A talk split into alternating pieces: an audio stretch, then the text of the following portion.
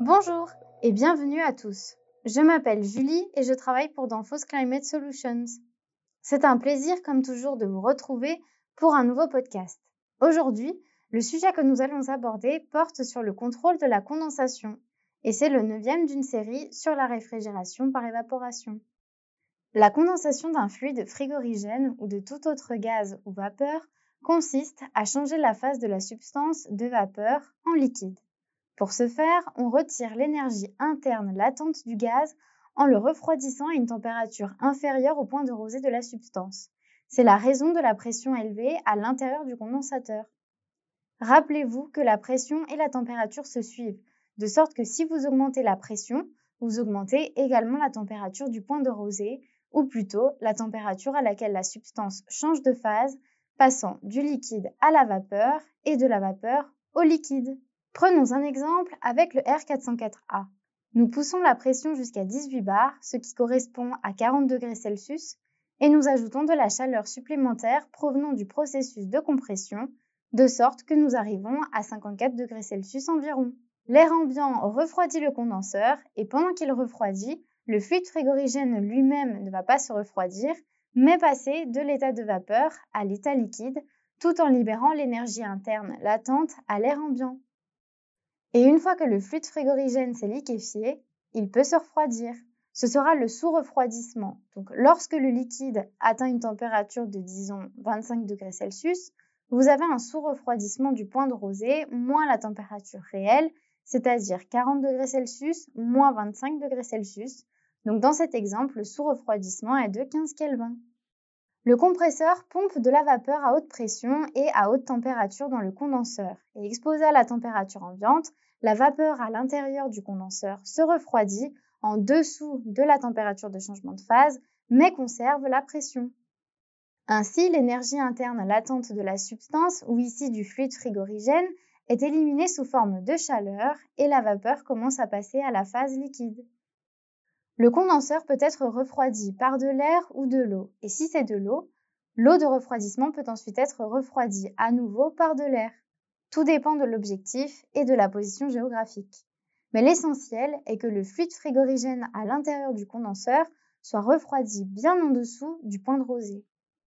Maintenant, regardons de plus près le condenseur en lui-même. Il existe essentiellement deux types de condenseurs, le condenseur à air et le condenseur à eau. Ces deux types de condenseurs peuvent fonctionner selon plusieurs méthodes ou technologies différentes.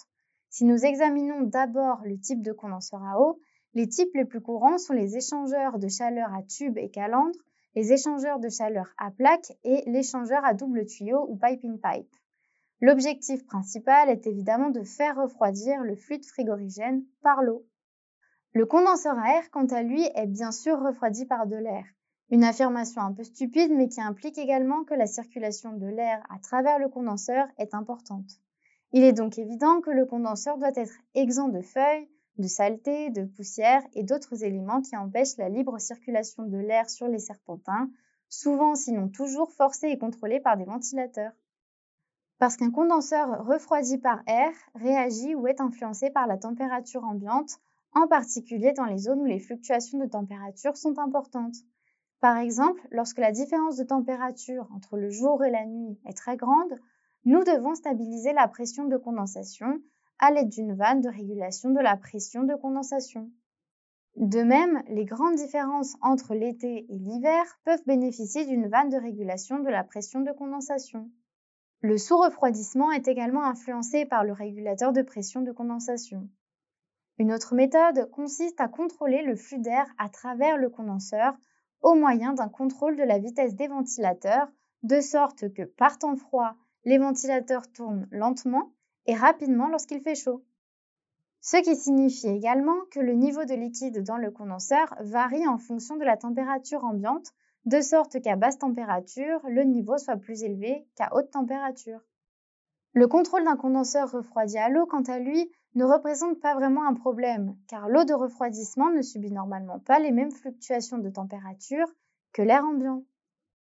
Autre point qu'il me semble important de mentionner, c'est que le contrôle du condenseur influence aussi la fonction du détendeur en maintenant un minimum de chute de pression à travers le détendeur thermostatique TXV. En fait, maintenir la pression de condensation relativement constante signifie également maintenir une chute de pression relativement constante à travers le TXV. Donc pour stabiliser le système, c'est une excellente chose de contrôler la pression de condensation à tout moment, été comme hiver, nuit comme jour. Et voilà, maintenant la condensation n'a plus de secret pour vous. Merci d'avoir écouté ce podcast qui vous a été présenté par Danfoss Climate Solutions. N'hésitez pas à nous rendre visite sur danfoss.fr ou nos réseaux sociaux Danfoss Climate Solutions.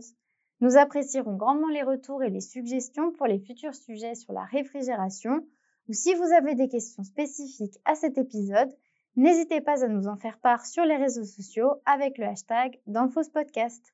Vous pouvez également suivre notre série de podcasts La Minute du Chauffage pour en savoir plus sur le fonctionnement des solutions de chauffage et les processus.